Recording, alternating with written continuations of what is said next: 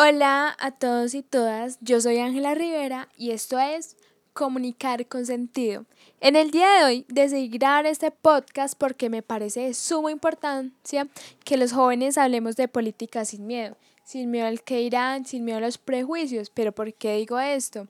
Porque durante mucho tiempo he escuchado en conversaciones, incluso creo que ustedes, que hay amigos que dicen, ay, pero ¿por qué vamos a hablar de este tema tan aburridor? Ay, no hablemos de eso porque si no empezamos a pelear, entre otras más. Y aunque la palabra suene aburridora y cansona, es necesario hablar de ella. Ahora bien, ¿por qué los jóvenes deberíamos hablar de política? Pues las respuestas a esta pregunta son muchísimas. Pero diré solo algunas y la primera es que el futuro de los jóvenes depende de las personas que gobiernen este país. ¿Y en qué sentido? Pues dependemos si hay salud, si hay estudio, si las calles están arregladas, entre otras cosas.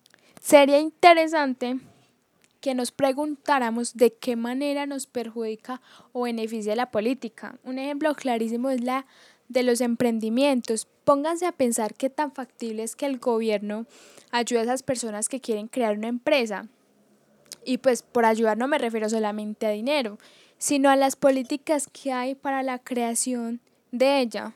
Ahora bien, la segunda razón es que de la política depende las decisiones que se tomen con la fauna y flora del país. Muchos de ustedes saben lo que está pasando con la crisis ambiental y deberíamos investigar qué políticas hay a favor o en contra de mantener a la madre naturaleza viva.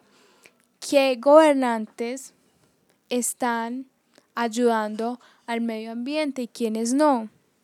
Es de vital importancia ser conscientes con las decisiones que tomamos con el medio ambiente. Y una de ellas es muy fácil, es votar por la persona que esté a favor de cuidar y prevalecer con ella. Además, las decisiones que se tomen ahora con la fauna y flora, los perjudicados o beneficiados a futuro, ¿quiénes serán? Pues nosotros, los jóvenes.